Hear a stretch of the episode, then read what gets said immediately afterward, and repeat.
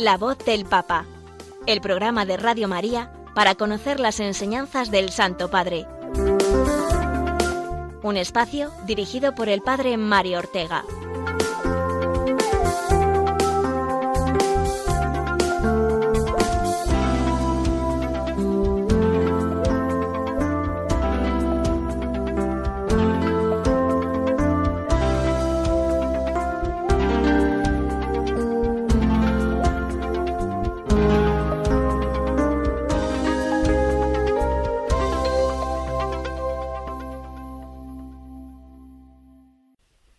Buenos días y feliz tiempo de Navidad a todos, queridos oyentes.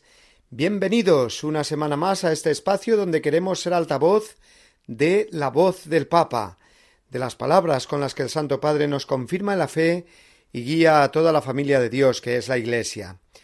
Dentro de la octava de Navidad en la que nos encontramos y tocando ya casi con los dedos el final del año, vamos a repasar hoy los discursos e intervenciones que ha ofrecido el Papa Francisco durante esta última semana. La Navidad eh, de un católico no puede prescindir de esa mirada atenta hacia Roma para unirnos en espíritu de comunión eclesial a los cristianos de todo el mundo en la figura del vicario de Cristo, principio visible de unidad entre todos los creyentes. La voz del Papa no puede faltar, por tanto, de nuestra Navidad cada año como tampoco la visualización de las celebraciones litúrgicas que tienen lugar durante este tiempo navideño en la Basílica y la Plaza de San Pedro. La Misa del Gallo, la bendición Urbi et Orbi del día 25, la celebración de la fiesta de la Sagrada Familia. Todas esas celebraciones presididas por el Santo Padre que seguro que hemos tenido la oportunidad de ver estos días por televisión o seguirlas a través de las ondas de esta querida emisora de Radio María.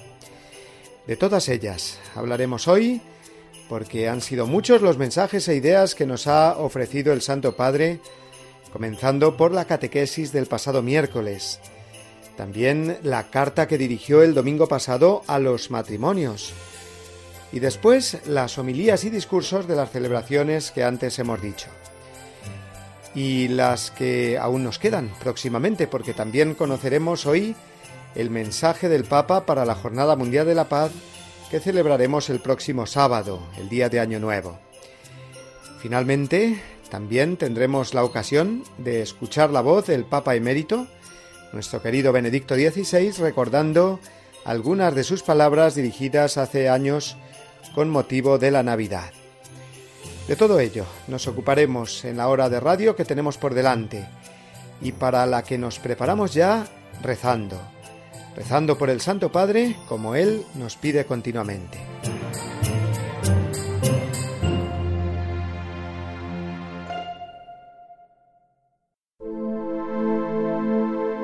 Oración por el Papa Francisco Señor Jesús, Tú eres el buen pastor, siempre satisfaciendo nuestras necesidades y conduciéndonos a la vida eterna. Te damos gracias por el Papa Francisco, tu vicario en la tierra, siervo de los siervos de Dios.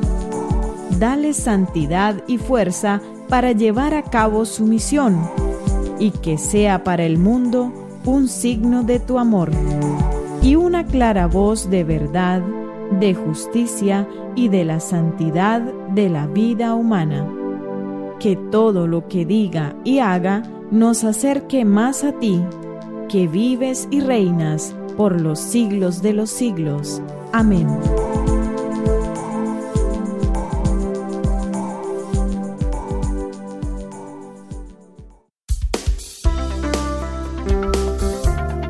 La voz del Papa, el programa de Radio María que te ofrece la enseñanza y la actualidad del Santo Padre.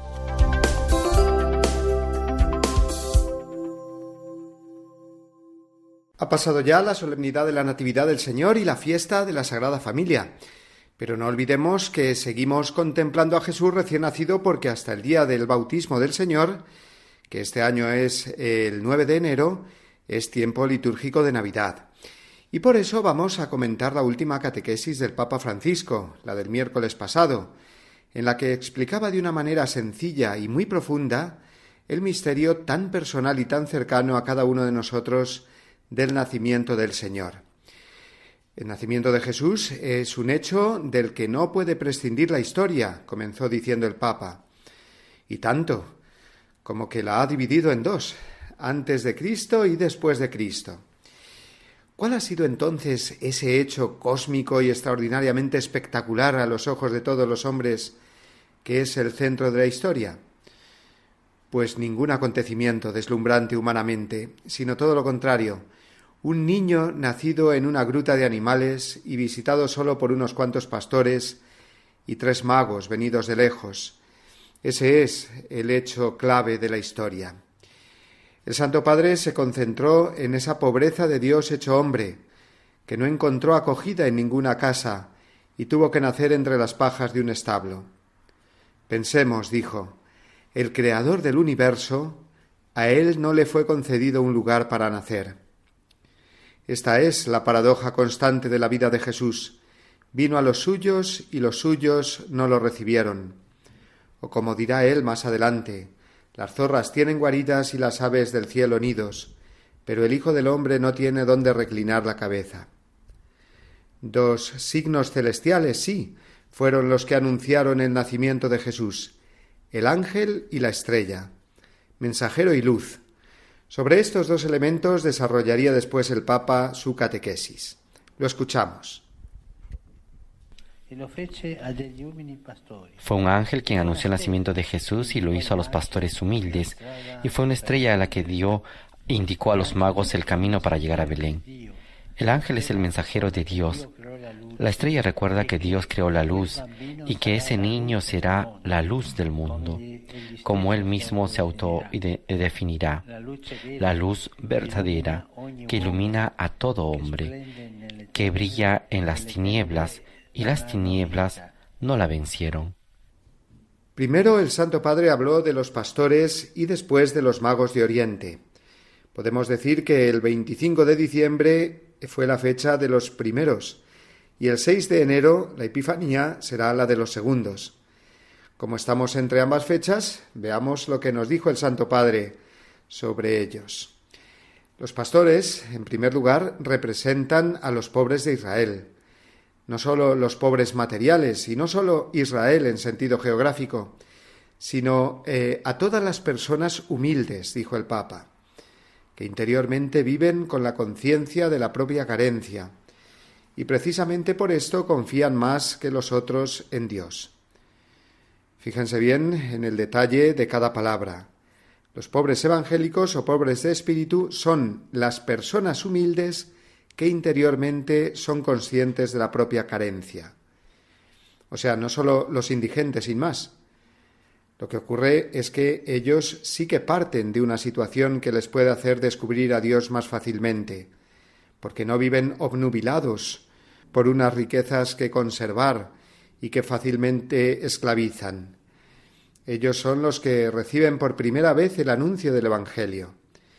A los pastores de aquellos lugares, hombres humildes y despreciados normalmente por la sociedad de su tiempo, a ellos y no a los ricos ni sabios son los que a los que se aparece el ángel eh, con el mensaje del nacimiento del Mesías. Guiados por este anuncio, corren a adorar a Jesús. Y Jesús cambia completamente sus vidas.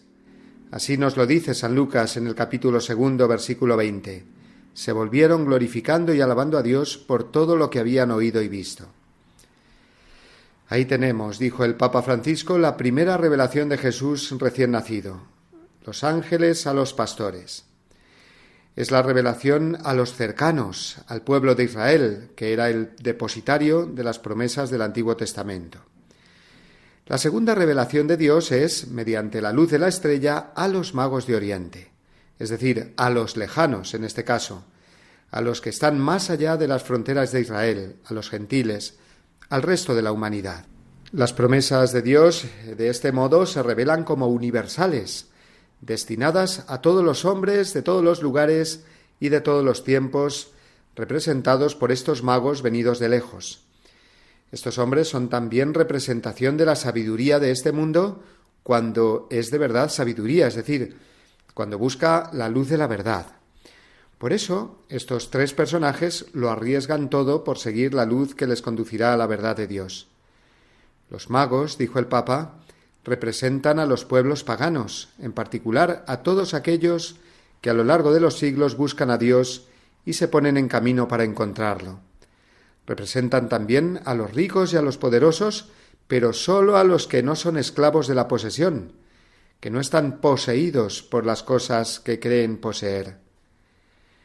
Por lo tanto, el camino, eh, sea desde la ignorancia del pobre o desde la sabiduría del poderoso, es siempre único y el mismo, la humildad. Y fue muy interesante cómo continuó el Papa su argumento porque dijo que el camino de la humildad no sólo es el único que conduce a Dios, sino también el único que conduce a lo esencial de la vida, ya que sólo la humildad nos abre a la experiencia de la verdad, de la alegría auténtica, del conocimiento que cuenta. Sin humildad estamos aislados. Estamos aislados de la comprensión de Dios, de la comprensión de nosotros mismos. Es necesario, continuó el Papa diciendo, ser humildes para entendernos a nosotros mismos y mucho más para entender a Dios. Escuchamos cómo explicó esto el Papa Francisco hablando de los magos de Oriente.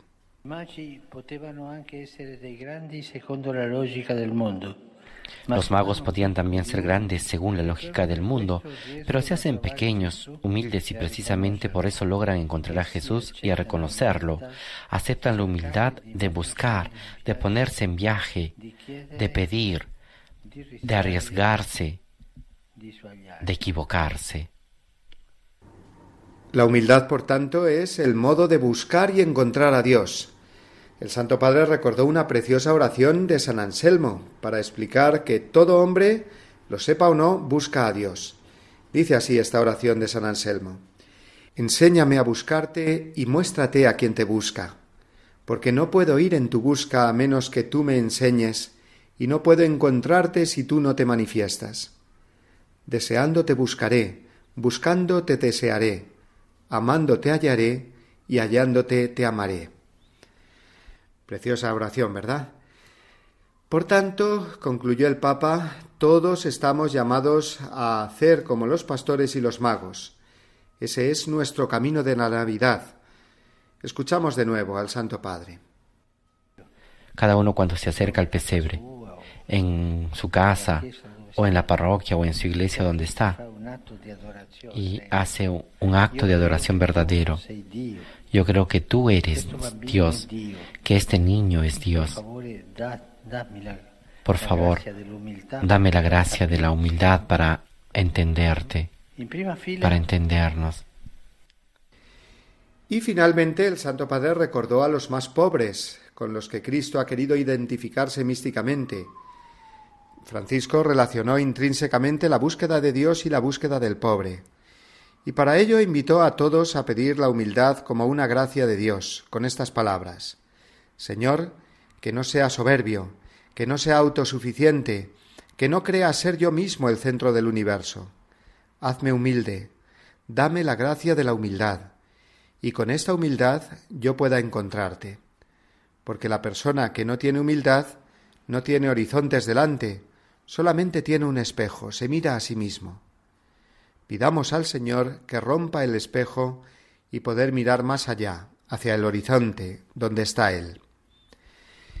Y además de los pobres, el Papa dijo que, eh, como hizo la estrella con los magos, su deseo era también el de acompañar hasta el portal a todos aquellos que no tienen una inquietud religiosa, que no se plantean el problema de Dios o que directamente combaten con la religión, para que comprendan que el reconocimiento de Dios no va contra la esencia del hombre, sino todo lo contrario. Responde a su inquietud de búsqueda de la verdad y sed de infinito que anidan siempre en su corazón.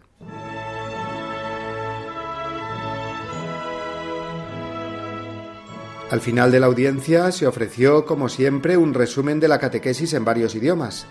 El que hizo el Santo Padre en español lo escuchamos a continuación.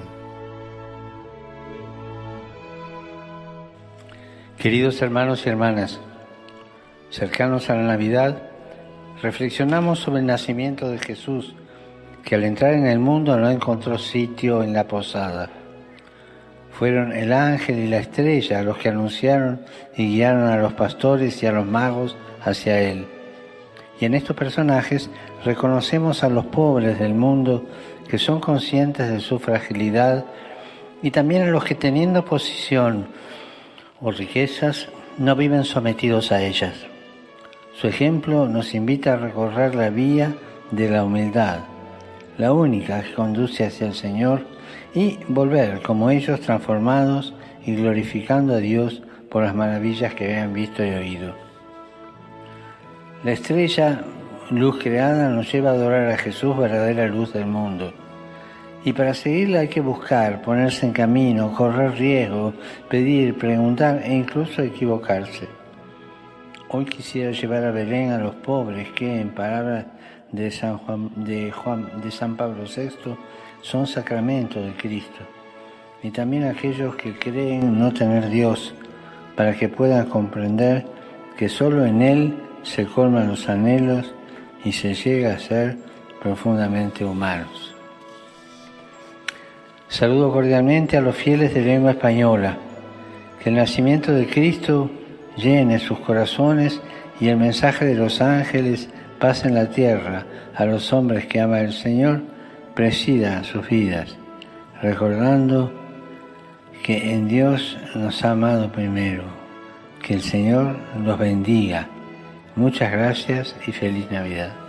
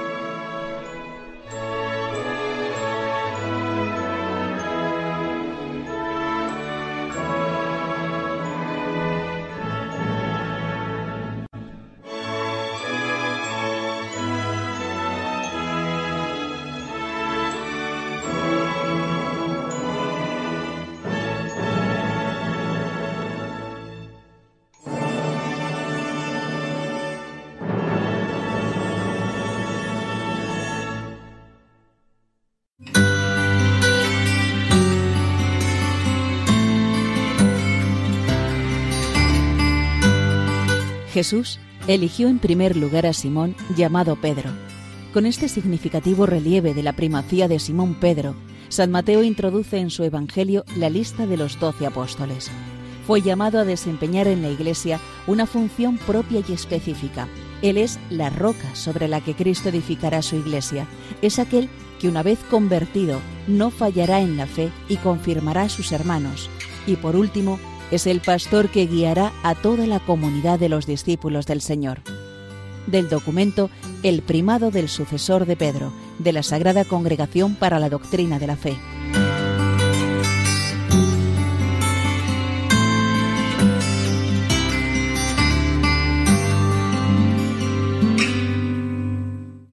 ¿Cuántas personas me encuentro o nos escriben al correo electrónico del programa y los anteriores eh, programas que he tenido el honor de dirigir aquí en Radio María, hablándonos del bien que les hace nuestra emisora mm, desde que se levantan hasta que se acuestan, incluso tantas personas que la oyen también por la noche, bien por motivos de trabajo, bien porque se desvelan, bien porque les gusta tener también la radio en el horario nocturno. Y ni que decir tiene que me da una alegría inmensa puesto que somos muchos los que colaboramos de una manera voluntaria, lo hacemos con todo el corazón, sirviendo a esa nueva evangelización que solamente puede llegar de una manera eficaz a nuestro mundo a través eh, de los medios de comunicación y especialmente las nuevas tecnologías. En ese sentido, Radio María está siempre en vanguardia. Aquí Radio María España y Radio María en otros lugares que tengo la dicha de conocer y así lo puedo atestiguar, ¿no? Sobre todo Radio María Italia.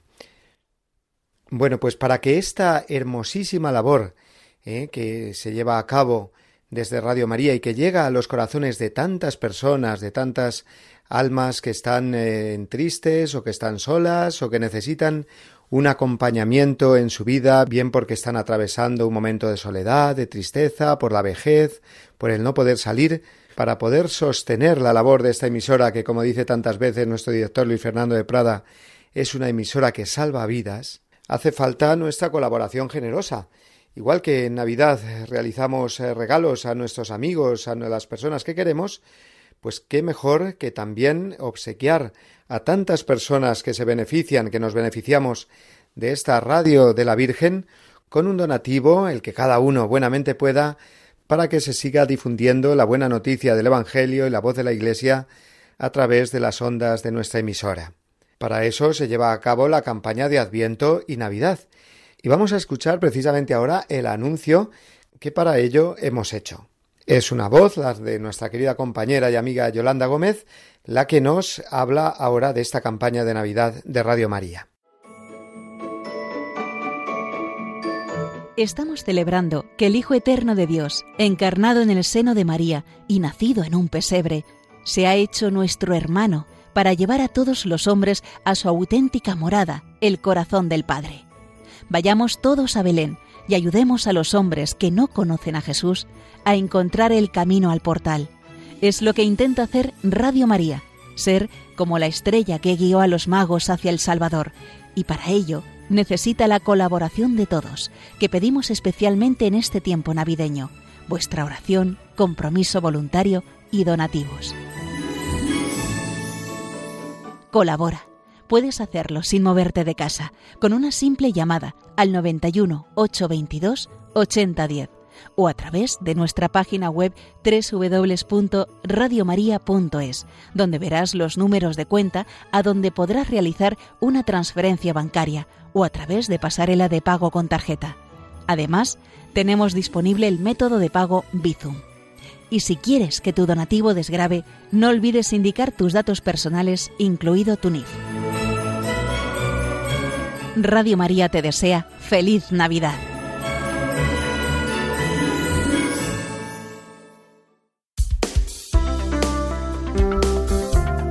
La voz del Papa, el programa de Radio María que te ofrece la enseñanza y la actualidad del Santo Padre.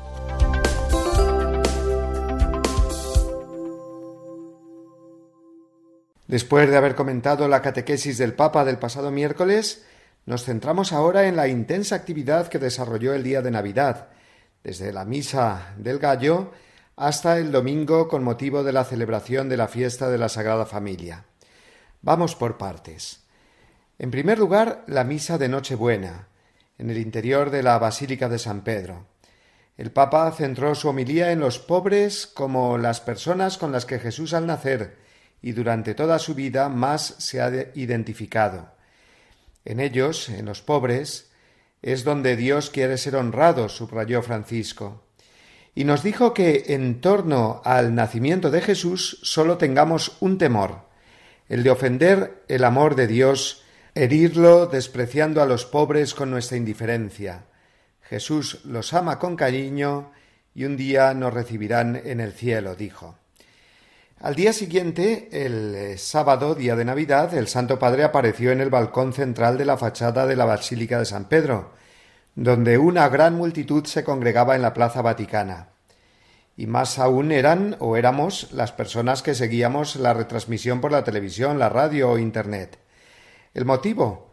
Pues la solemne bendición Urbi et Orbi con la que el Papa otorgaba indulgencia plenaria a todos, presentes físicamente o a través de los medios de comunicación. Esa bendición conlleva también un recuerdo del Papa hacia los lugares del mundo que atraviesan especiales dificultades de conflictos, guerras, persecuciones o falta de libertad o de derechos humanos. Y así fue recordando uno a uno los diversos continentes, haciendo especial referencia a las situaciones en África, Oriente Medio y Asia.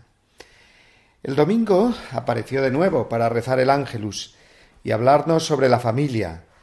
Jesús quiso estar, como nosotros, insertado en la red de afectos familiares y recorrer nuestra historia que encuentra sus raíces en la familia, en todo lo que hemos recibido de pequeños y nos ha hecho ser lo que somos, más allá de los bienes materiales.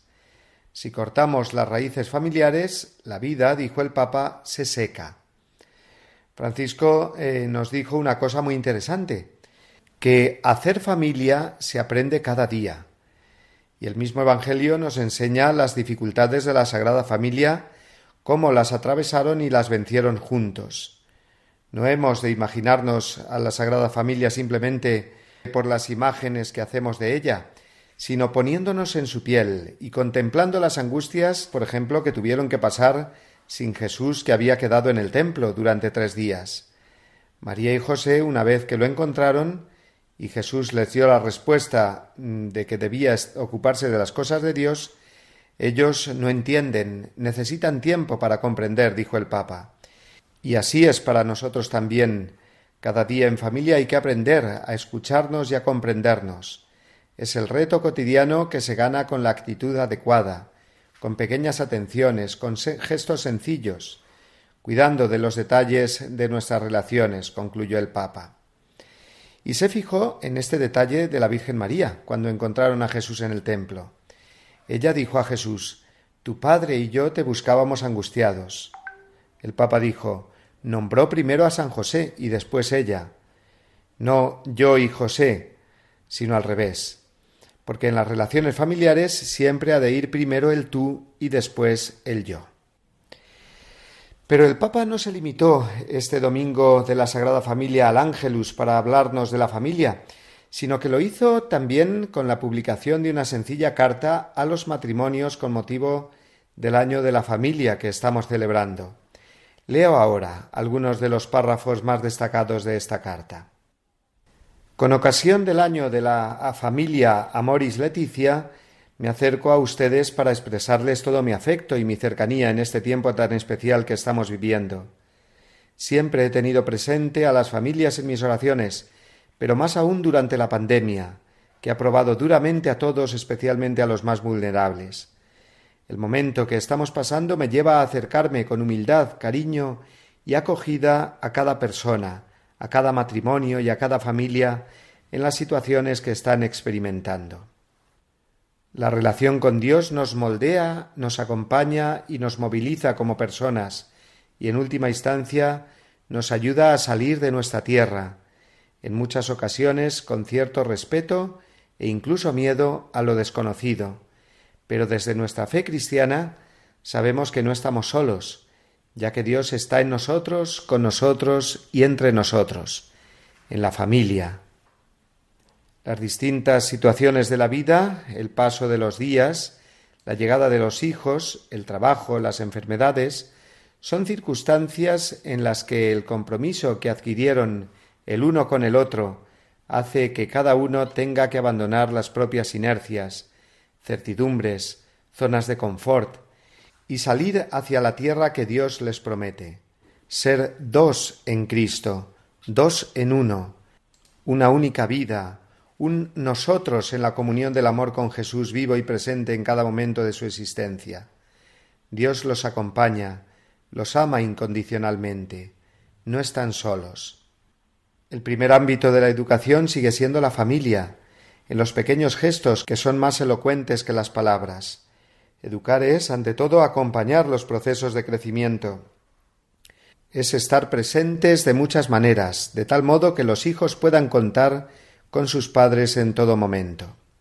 Por otra parte, y como ya he señalado, la conciencia de la identidad y la misión de los laicos en la Iglesia y en la sociedad ha aumentado. Ustedes tienen la misión de transformar la sociedad con su presencia en el mundo del trabajo, y hacer que se tengan en cuenta las necesidades de las familias. Por tanto, los exhorto, queridos esposos, a participar en la Iglesia, especialmente en la pastoral familiar. Se necesita una nueva creatividad para expresar en los desafíos actuales los valores que nos constituyen como pueblo en nuestras sociedades y en la Iglesia, pueblo de Dios. La vocación al matrimonio es una llamada a conducir un barco incierto, pero seguro por la realidad del sacramento en un mar a veces agitado. No olvidemos que a través del sacramento del matrimonio Jesús está presente en esta barca. Él se preocupa por ustedes, permanece con ustedes en todo momento en el vaivén de la barca agitada por el mar. Sólo abandonándose en las manos del Señor podrán vivir lo que parece imposible. Fue justo en medio de una tormenta donde los apóstoles llegaron a reconocer la realeza y la divinidad de Jesús y aprendieron a confiar en Él. Vivan intensamente su vocación, no dejen que un semblante triste transforme sus rostros. Su cónyuge necesita de su sonrisa, sus hijos necesitan de sus miradas que los alienten, los pastores y las otras familias necesitan de su presencia y alegría, la alegría que viene del Señor. Bien, pues ahí quedan estos párrafos de la carta del Papa a las familias con el deseo que todos los matrimonios que nos escuchan la puedan leer entera. Es fácil de encontrar. Basta con que pongan en su navegador de Internet Carta del Papa con ocasión del Año de la Familia. Vamos a escuchar ahora eh, y dedicar esta canción a todas las familias, pensando especialmente, como nos ha dicho el Papa, en todas las familias que se encuentran en dificultad para que el amor de Dios y el ejemplo de la Sagrada Familia les aliente en sus dificultades.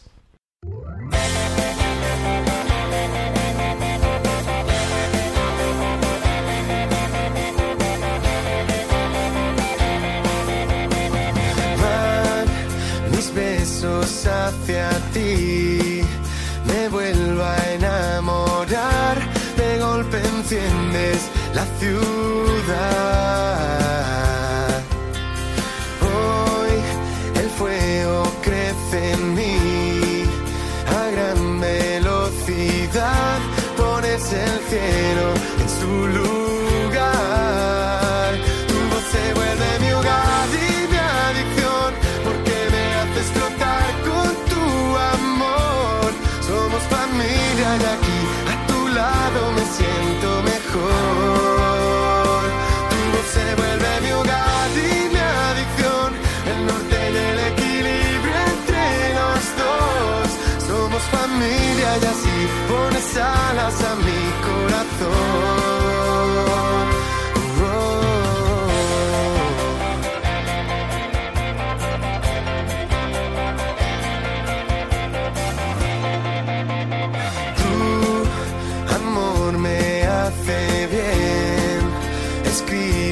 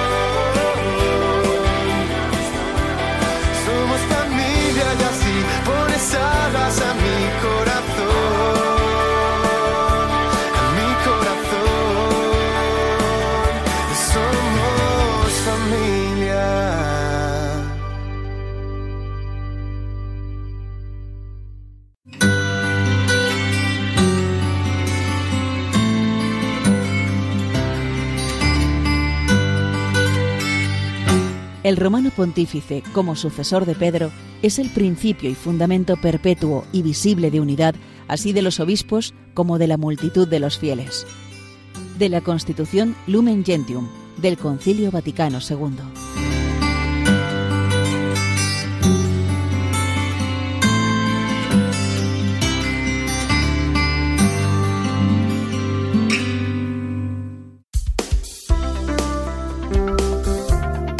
La voz del Papa, el programa de Radio María que te ofrece la enseñanza y la actualidad del Santo Padre.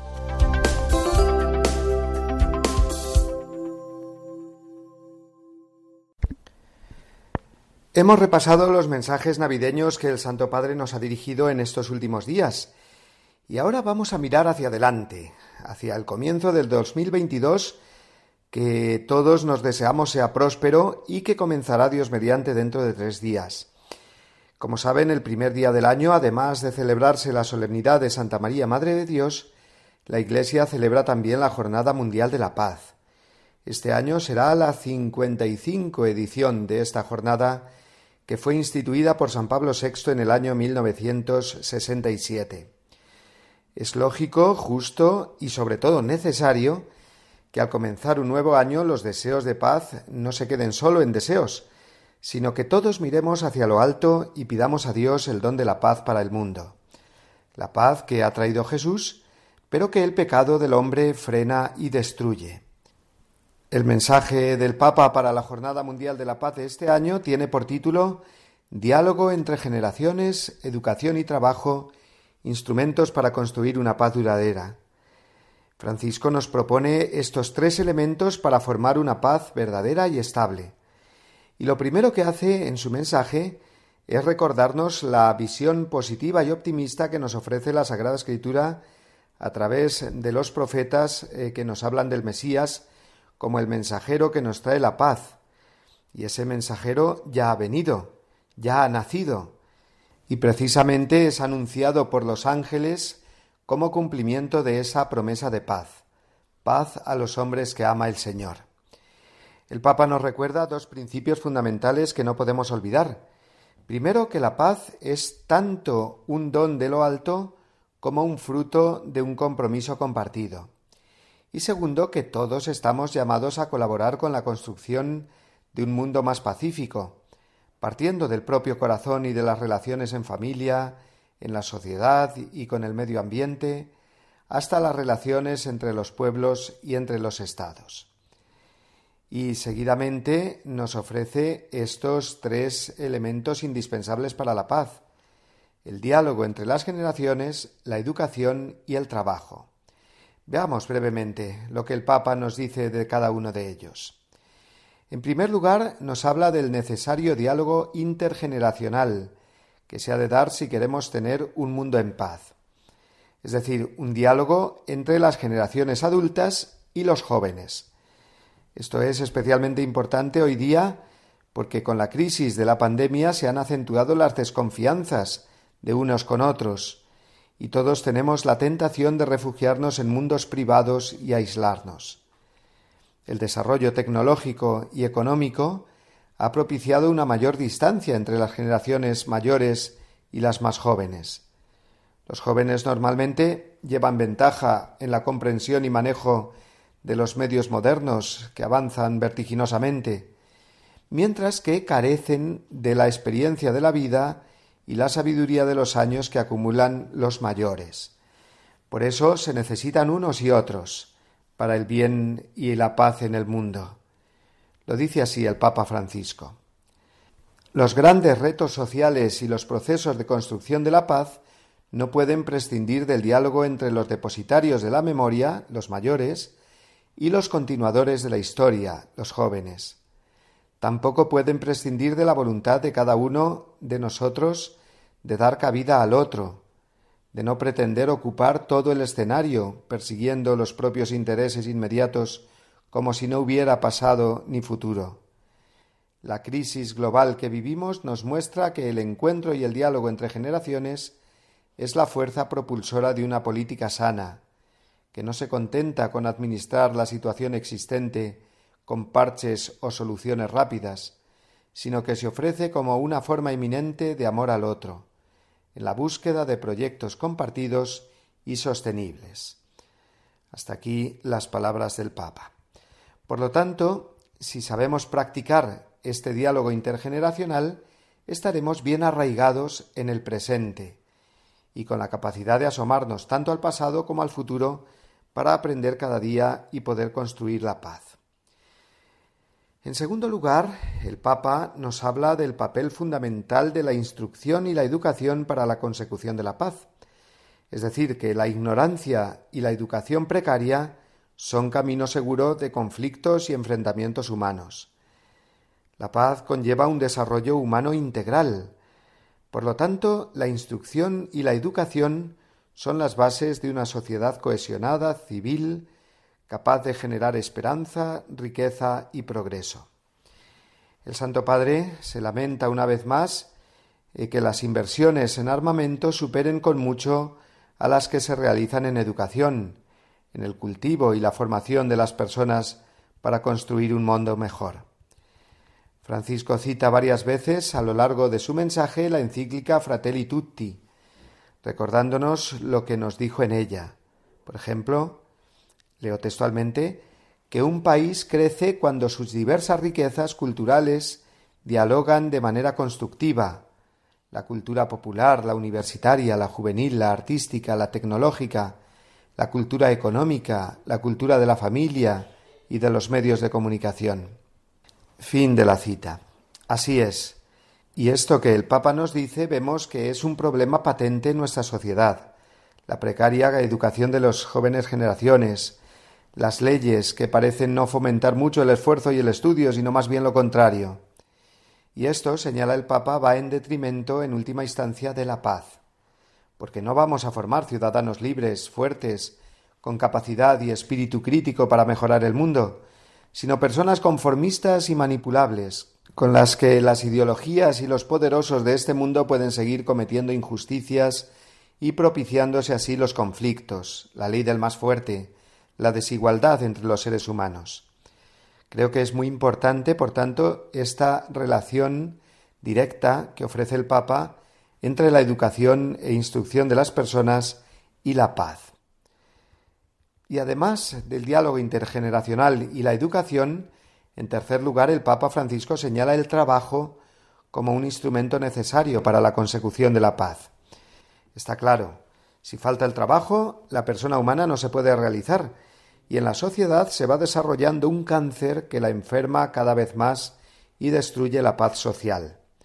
Además, el trabajo es el lugar donde aprendemos a ofrecer nuestra contribución por un mundo más habitable y hermoso. La persona que no encuentra trabajo se ve privada de esta contribución social. El Santo Padre nos señala además que a las dificultades propias del crecimiento laboral en nuestro mundo se han sumado las derivadas de la situación provocada por la pandemia. Millones de actividades económicas y productivas han quebrado. Los trabajadores precarios son cada vez más vulnerables. Muchos de aquellos que desarrollan servicios esenciales permanecen aún más ocultos a la conciencia pública y política. La instrucción a distancia ha provocado en muchos casos una regresión en el aprendizaje y en los programas educativos.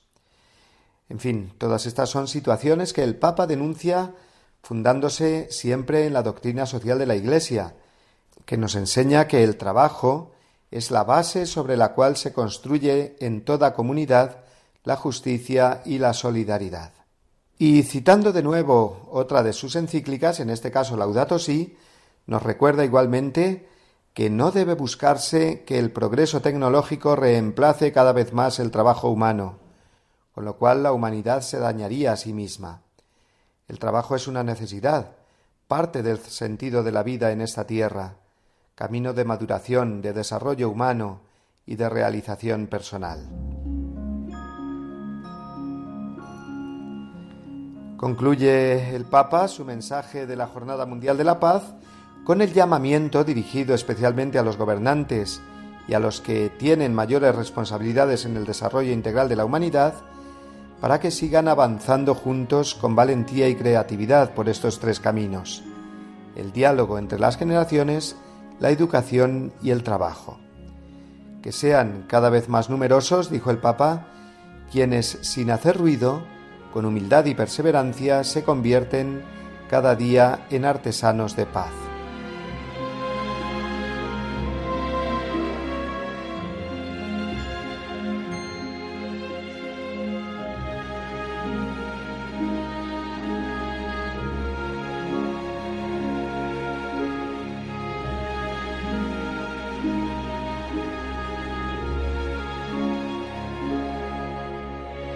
No podemos olvidar en el tiempo de Navidad a nuestros seres queridos. Y en este programa de la, de la voz del Papa no podemos olvidar, por supuesto, la voz de nuestro Papa emérito, el querido Benedicto XVI, que a sus 94 años sigue ofreciendo, como nos prometió, su vida por la Iglesia, su oración por todos y cada uno de nosotros, en ese silencio de su retiro como Papa emérito, pero también con esa fecundidad y con ese legado que no olvidamos nunca. Vamos a eh, repasar, si les parece, algunas de las frases de sus discursos navideños en este audio que he encontrado por internet, que tiene una música de fondo. El audio en alguna ocasión no se oye del todo bien, pero bueno, no he querido por ello dejar de ponerlo, puesto que es un gozo muy grande escuchar la voz del Papa emérito Benedicto XVI y eh, sus mensajes navideños, algunos de sus mensajes navideños que nos dirigió hace unos años. Lo escuchamos.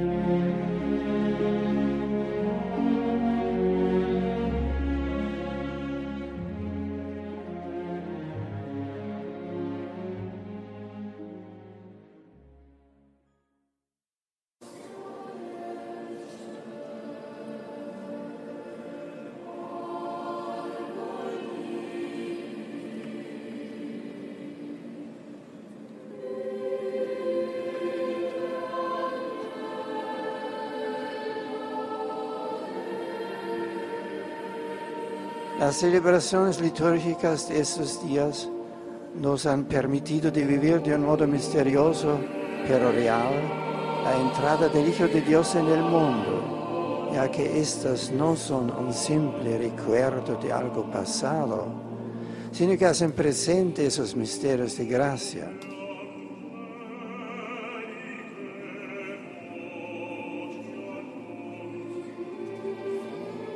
La Navidad es ya la primicia del misterio pascual. La cruz y la resurrección presuponen la encarnación, en la que la carne se convierte en instrumento de la salvación.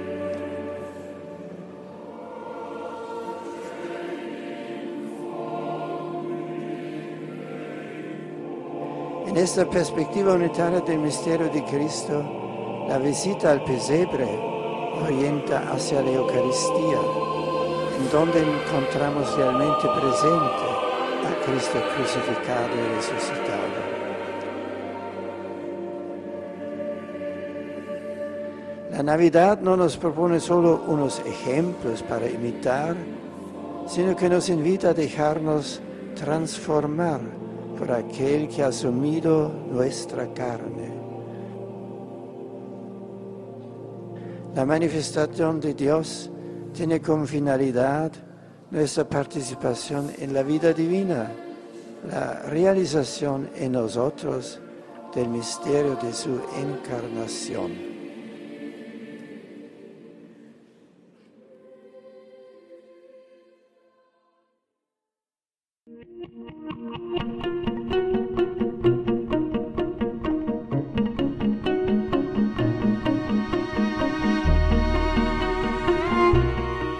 Llegamos así, queridos hermanos, al final de nuestro programa de hoy, en la octava de Navidad, en el Día de los Santos Inocentes, pidiéndole al Señor, por medio de estos santos niños que murieron en nada más nacer, que se respete y se valore la vida siempre en nuestro mundo, en nuestra sociedad, en todos nuestros países, que la cultura de la vida venza finalmente a todas esas amenazas que se ciernen siempre sobre la humanidad, especialmente sobre los niños no nacidos.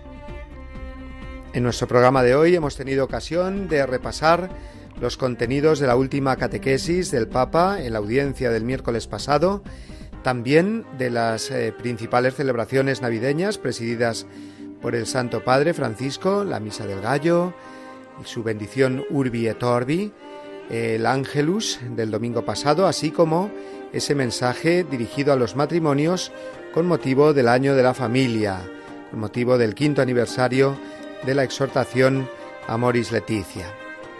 También hemos tenido ocasión de conocer ya el mensaje eh, para la Jornada Mundial de la Paz que se celebrará el eh, día de Año Nuevo, el día de la solemnidad de la Virgen Madre de Dios el 1 de enero. Y finalmente, como hemos escuchado también, hemos tenido ocasión de oír al Santo Padre emérito, al Papa Benedicto XVI, concretamente algunas de sus enseñanzas en sus discursos en Navidades de años pasados.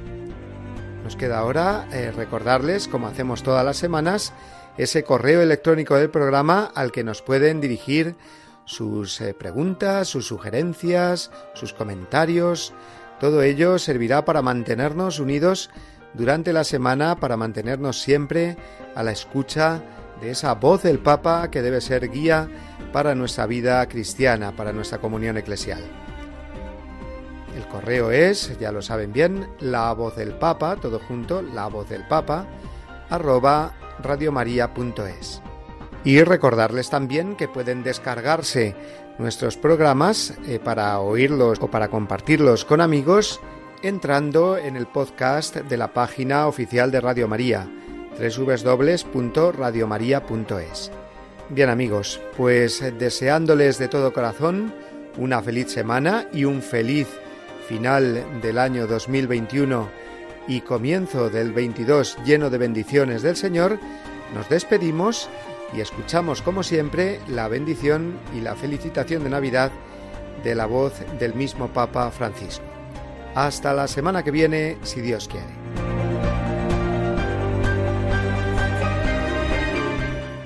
Les deseo lo mejor, que Dios los bendiga y no se olviden de rezar por mí. Gracias.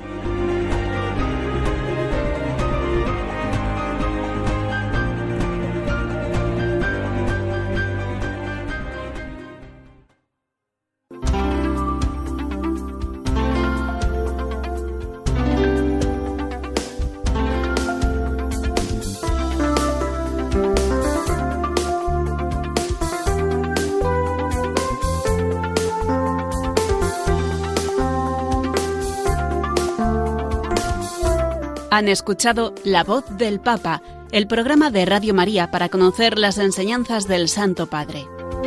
Es un espacio dirigido por el Padre Mario Ortega.